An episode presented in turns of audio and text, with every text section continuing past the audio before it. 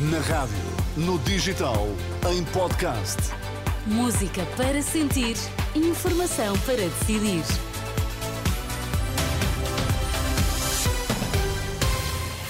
Notícias para ouvir agora na Renascença. Vamos saber quais os títulos em destaque nesta edição das quatro. A Assembleia Geral da ONU poderá votar já amanhã uma resolução pedindo um cessar-fogo humanitário imediato. Os Estados Unidos acusam Pequim de ações perigosas e ilegais no mar do sul da China. A Assembleia Geral da ONU poderá votar já amanhã uma resolução pedindo um cessar-fogo humanitário imediato. A informação foi avançada pela agência Reuters. Os Estados Unidos já votaram uma resolução do Conselho de Segurança da ONU.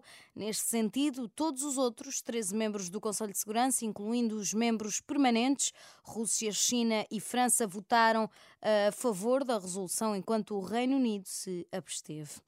Os Estados Unidos pediram a Pequim que ponha fim ao comportamento perigoso e desestabilizador no Mar do Sul da China, depois de um navio da Guarda Costeira Chinesa ter abalroado um navio filipino. Os Estados Unidos demonstraram apoio às Filipinas face a estas ações perigosas e ilegais, indicou o porta-voz numa declaração do Departamento de Estado norte-americano que foi divulgado este domingo. O presidente dos Estados Unidos vai receber Volodymyr Zelensky na próxima terça-feira, ou seja, amanhã, na Casa Branca. Este encontro acontece numa altura complicada. Nos últimos dias, o Congresso está a bloquear a aprovação de um novo pacote de ajuda à Ucrânia proposto pelo governo norte-americano. À entrada do penúltimo dia de negociações na Conferência do Clima no Dubai, o presidente da COP28 apela à abertura de todos os países para que sejam alcançados compromissos no combate às alterações climáticas. Sultan Al-Jabar quer conversas transparentes com propostas de soluções.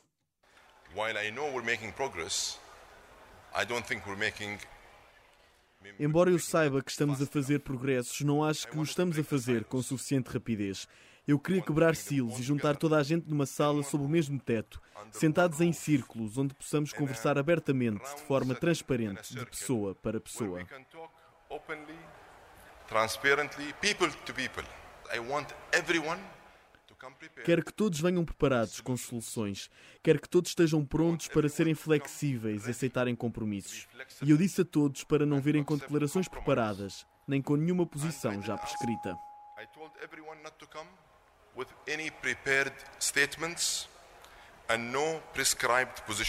Da parte de Portugal e da União Europeia, os combustíveis fósseis vão mesmo para eliminar até 2050, de acordo com o programa original. A COP28 termina já amanhã. Por cá, o Presidente da República convocou esta segunda-feira uma reunião do Conselho de Estado, depois de ter ouvido os partidos representados no Parlamento açoriano, na sequência do chumbo do Orçamento Regional para o próximo ano. Foi há precisamente 11 dias que, uma nota, que numa nota da Presidência da República deu conta que Marcelo, depois de ouvir os partidos, decidiu convocar esta reunião do Conselho de Estado no Palácio de Belém, em Lisboa. Duas pessoas ficaram desalojadas ontem na sequência de um incêndio na habitação em que residiam na União de Freguesias de Garvão e Santa Luzia, no Conselho de Ourique. Um homem de 78 anos e uma mulher de 69 anos foram realojados numa casa pertencente ao município de Ourique. A Marinha resgatou na tarde de ontem três homens que seguiam a bordo de uma embarcação de pesca que se encontrava à deriva a uma milha da praia de Santo André, na Póvoa de Varzim. A embarcação com bandeira de Mauritânia teve uma avaria no motor e corria o risco de encalhar junto à costa. Acabou por ser rebocada para o porto de Viana do Castelo.